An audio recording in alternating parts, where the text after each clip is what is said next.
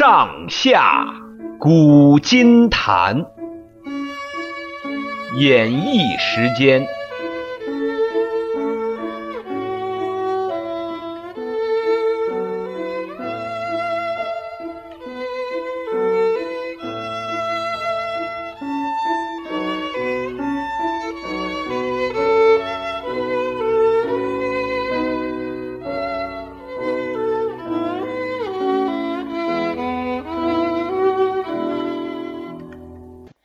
亲爱的听众朋友，大家好，我是演绎，欢迎各位收听《上下古今谈》。今天在节目里，我们要与大家继续一同解读《三字经》。上一次我们读了《三字经》里谈到的一般常见的四种职业，这一次我们要讨论《三字经》里第九十三句到第九十六句的“曰仁义礼智信”。此五常不容紊。《三字经》前面曾经谈到“三纲者，君臣义，父子亲，夫妇顺”。三纲与我们现在读的五常，正是古人用来维系伦理文化的标准架构，通常连称作“三纲五常”。不过，这两者来自不同的思想体系。三纲的概念出于法家，五常的概念出于儒家。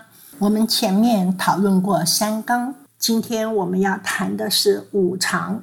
五常指的是仁义礼智信这五种人与人相处所应该遵循的不变的法则。先看仁，仁这个字，左边是一个人，右边是二，加在一起代表两个人，指的是人与人相处的方法与态度。人是儒家的核心思想，是重中之重。宋朝的理学家甚至于认为，义、礼、智、信都应该包含在仁的范畴之中，以至于很多人会误解，认为仁这种德性诚意过于崇高，只有圣人才能做到。其实，孔子提出的这个仁，既不深奥，也不难行。《论语·里仁篇》里面记载过这么一件事：孔子有一次对他的学生曾生说：“生啊，吾道一以贯之。”这里的一指的就是仁。孔子离开之后，旁边的学生们都来问曾生：“老师究竟要告诉我们的是什么？”曾生说：“夫子的道其实就在忠恕二字。”忠恕这两种修养，正是行仁的具体方法。忠是做事这一方面对自己的要求。宋朝学者朱熹著《论语》说：“尽己之谓忠”，告诉我们做事的时候，只要尽了自己最大的努力，就算做到忠。关于这一点，我们的国父孙中山先生有一段话说得非常清楚而明白。他在《民权主义》第三讲里说。聪明才力愈大者，当尽其能力而服千万人之物，造千万人之福；聪明才力略小者，当尽其能力以服十百人之物，造十百人之福。又说，至于全无聪明才力者，亦当尽一己之力以服一人之物，造一人之福。所以做事的时候，无论财力大小，只要能够认真尽自己的全力，这就算是忠了。恕呢，是在待人方面对自己的要求。恕这个字上面一个如字，下面一个心字，如心就是将心比心。从积极方面讲，这是己欲立而立人，己欲达而达人；从消极方面讲，是己所不欲，勿施于人。换句话说，肯推己及人就能做到恕。所以忠恕这两种德行，只有愿不愿意做的问题，没有能不能做到的难题。关于义，我们在前面读窦燕山有义方，教五子名俱扬的时候，谈过义就是合理，是既不超过，也没有不及的行为。中庸解释义说：“义者宜也。”后面这个宜。是适当，所以义就是增之一分则太长，减之一分则太短，找粉则太白，施猪则太赤的恰到好处。接下来我们看礼，礼是什么？俗话说：“国有国法，家有家规。”至于个人的行为，就要靠礼来规范了。《礼记·曲礼》告诉我们，礼就是讲求自己谦卑而尊重他人。富贵的人遵守礼，就不会骄奢淫荡；贫贱的人遵守礼，就不会畏惧胆怯。礼之后是智，智是智慧。智慧与知识不同。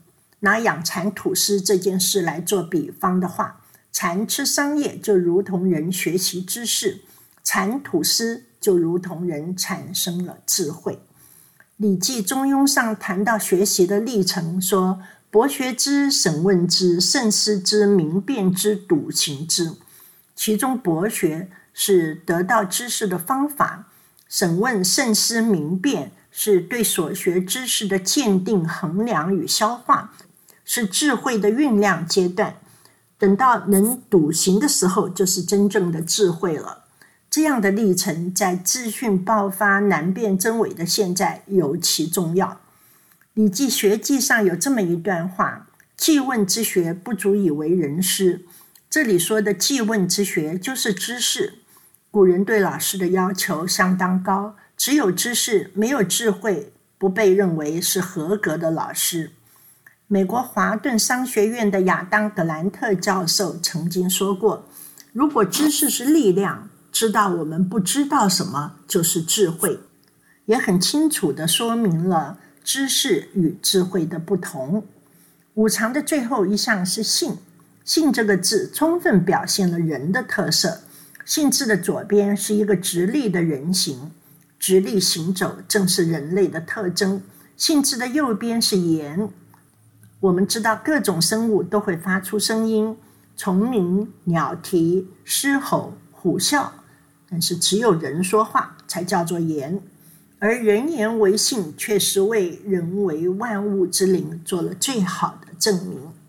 拿孟子的四端与我们这里讲的五常相比，具有恻隐之心，能体会别人的不幸是人的源头；具有羞恶之心，知道什么该做，什么不该做，是义的源头；具有辞让之心，懂得谦虚退让。是礼的源头，具有是非之心，能分辨事情的对错曲直，是智的源头。